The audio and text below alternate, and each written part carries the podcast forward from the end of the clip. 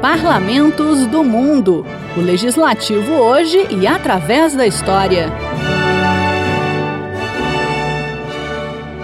A Magna Carta e os direitos do povo inglês.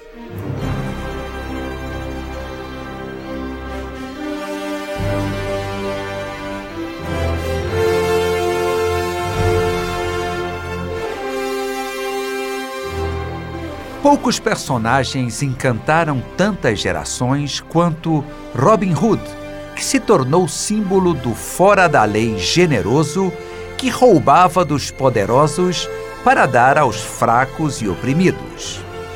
Mencionado em baladas medievais, ele enfrentava os nobres normandos que oprimiam os saxões desde a vitoriosa invasão da Inglaterra por Guilherme o Conquistador no ano de 1066.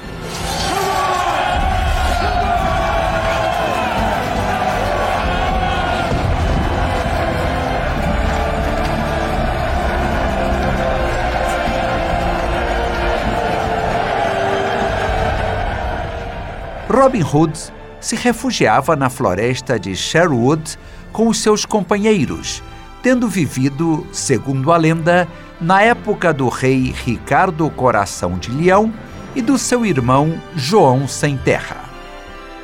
Na verdade, ninguém pode garantir que o valente bandoleiro tenha existido, mas não há dúvidas sobre o caráter histórico do rei Ricardo e de João.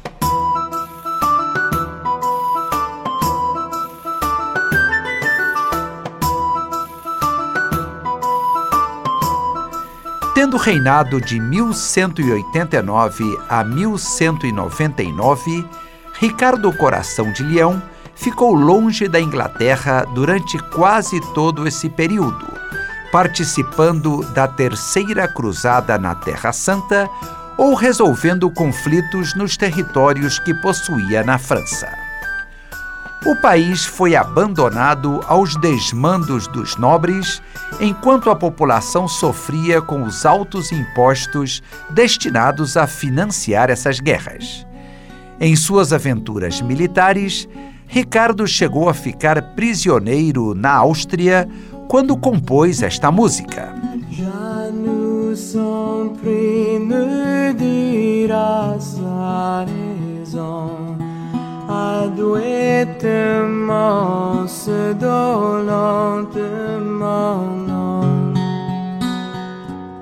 com a morte de Ricardo Coração de Leão, subiu ao trono em 1199 seu irmão João Sem Terra.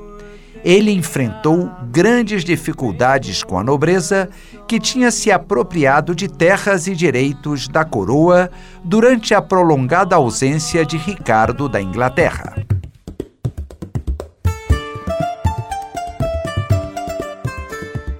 João Sem Terra também se envolveu em disputas com a igreja ao tentar confiscar suas terras e acabou excomungado pelo Papa Inocêncio III. Aproveitando-se das dificuldades que o rei enfrentava, em 1215 a nobreza inglesa obrigou João Sem Terra a assinar a Magna Carta das Liberdades, mais conhecida simplesmente como a Magna Carta, que reduzia de forma significativa os poderes da coroa.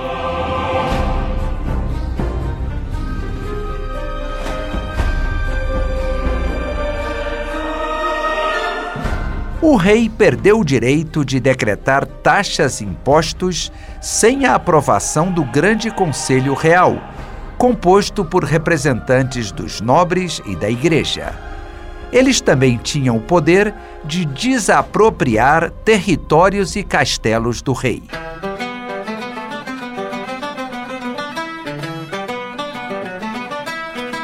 João Sem Terra morreu no ano seguinte sendo sucedido no trono pelo filho Henrique III, que tentou reverter essas limitações legais e recuperar o poder absoluto do rei. Esse esforço provocou uma série de conflitos, e em 1258 o monarca teve que aceitar os Estatutos de Oxford, que tornavam permanente um conselho de 15 membros que devia ser ouvido pelo rei. Esse Conselho de Nobres não foi a única forma de poder legislativo que surgiu na época.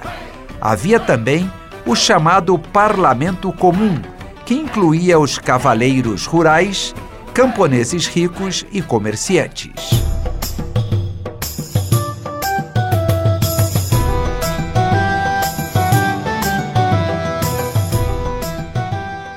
A força dos comerciantes e artesãos crescia com o renascimento das cidades como centro dinâmico da vida econômica, um fenômeno que não ocorria apenas na Inglaterra.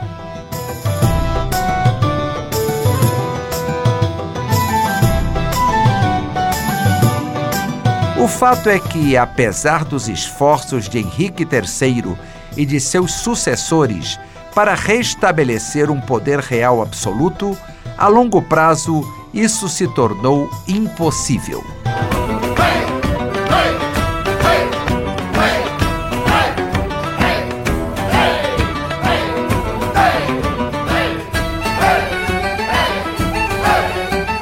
A prosperidade dos comerciantes e artesãos, a chamada burguesia e a resistência da nobreza ao monarca fortaleceram cada vez mais a existência de um poder alternativo ao do rei.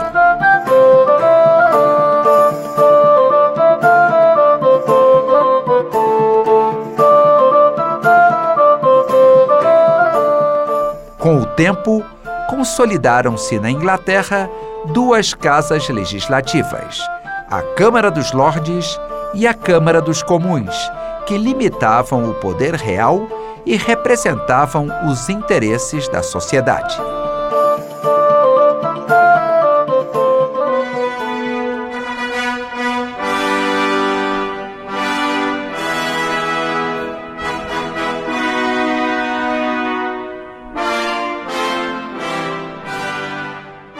A monarquia britânica soube assim se renovar, acompanhando as novas tendências e valores que surgiam na Europa.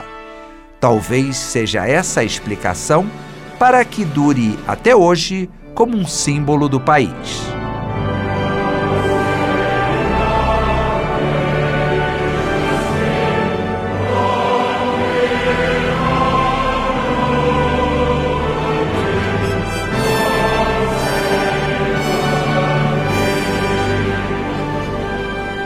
Parlamentos do Mundo é um quadro redigido e apresentado por Ivan Godoy. Trabalhos técnicos Eliseu Caires.